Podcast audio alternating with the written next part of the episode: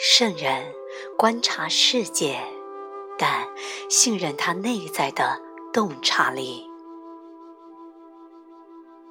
圣人观察着世界的五彩缤纷，他的声音、味道和念头，他十分清晰明确地了解，他们都是心智的反应，所以他从不会上当。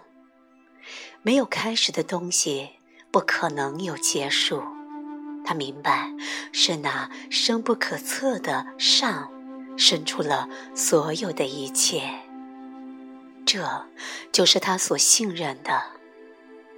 没有内在或外在，一切都出现在他自己心中快乐的永恒里。他看着事物来去。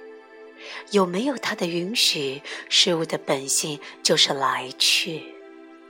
为何不享受这过程呢？一切都那么美好。如果什么都没有，做无，又有什么意思？